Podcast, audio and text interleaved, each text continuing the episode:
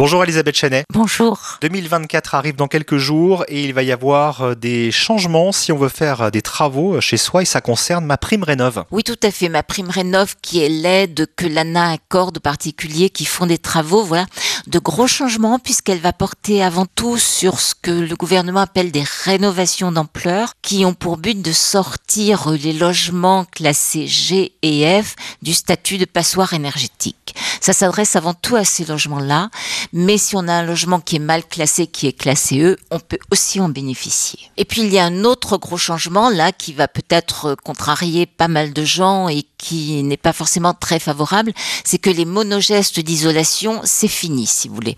L'aide pour euh, isoler ses combles, il y en a plus. L'aide pour isoler ses murs, il y en a plus. Pour isoler son sous-sol, il y en a plus. Pour changer ses fenêtres, il y en a plus. Si on veut faire des travaux d'isolation, il faut vraiment passer par ce que le gouvernement appelle la rénovation d'ampleur, faire appel à mon accompagnateur rénov, donc un professionnel qui va vous suivre de A à Z pendant les travaux et qui finalement va décider avec vous de ce qu'il faut faire. Au minimum, pour avoir droit à ce parcours rénovation d'ampleur, il faut faire euh, deux travaux en isolation plus un changement de chauffage. Vous parliez de ces aides euh, financières, ça devrait normalement être plus simple pour les avoir Oui, ça devrait être plus simple parce qu'il y a énormément de fraude dans dans les aides des énergéticiens, ce qu'on appelle les primes énergie, etc., les opérations à 1 euro, tout ça. Et donc là, pour les rénovations d'ampleur, l'ANA, l'Agence nationale de l'habitat, va s'occuper à la fois de ma prime rénov, ce qu'elle fait déjà, et en plus s'occuper des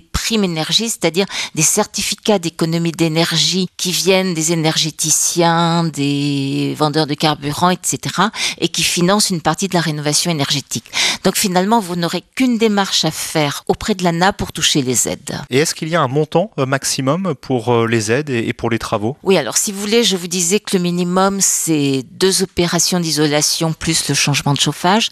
Vous pouvez faire aussi un saut de deux classes, de trois classes, voire de quatre classes sur le DPE. Et finalement, le montant d'aide que vous allez pouvoir toucher dépend du nombre de sauts de classe. Si vous faites un saut de quatre classes, c'est-à-dire que si vous êtes en F, vous allez passer en B, si vous êtes en G, vous allez passer en C. Vous avez droit jusqu'à un plafond de 70 000 euros si vous êtes, euh, si vous avez des revenus très modestes.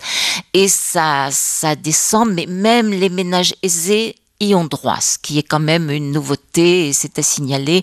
Alors là, ça va être de l'ordre de 35 à 50 selon selon le saut de classe qu'on fait, mais tous les ménages y ont droit. Et Elisabeth, outre les gros travaux d'ampleur, on pourra aussi avoir une aide financière cette fois-ci pour remplacer sa vieille chaudière euh, au fioul ou à gaz Oui, alors à condition de la remplacer par une pompe à chaleur RO ou de se connecter à un réseau de chaleur urbain. Mais il faut savoir que cette possibilité ne sera pas ouverte aux gens qui possèdent des passoires thermiques, un F et G, puisqu'ils seront automatiquement dirigés vers un accompagnateur rénove pour avoir une rénovation d'ampleur. Et puis on a une autre innovation, elle concerne le confort d'été. On s'est aperçu qu'outre les passoires énergétiques l'hiver, on avait des bouilloires thermiques en été.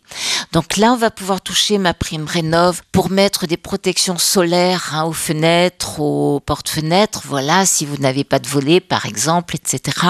On va avoir droit pour les brasseurs d'air, qui sont des ventilateurs améliorés. Et puis, on va même avoir droit à une aide pour les climatiseurs RR. Alors là, c'est très paradoxal parce qu'ils participent euh, au réchauffement climatique, donc euh, on marche un peu sur la tête.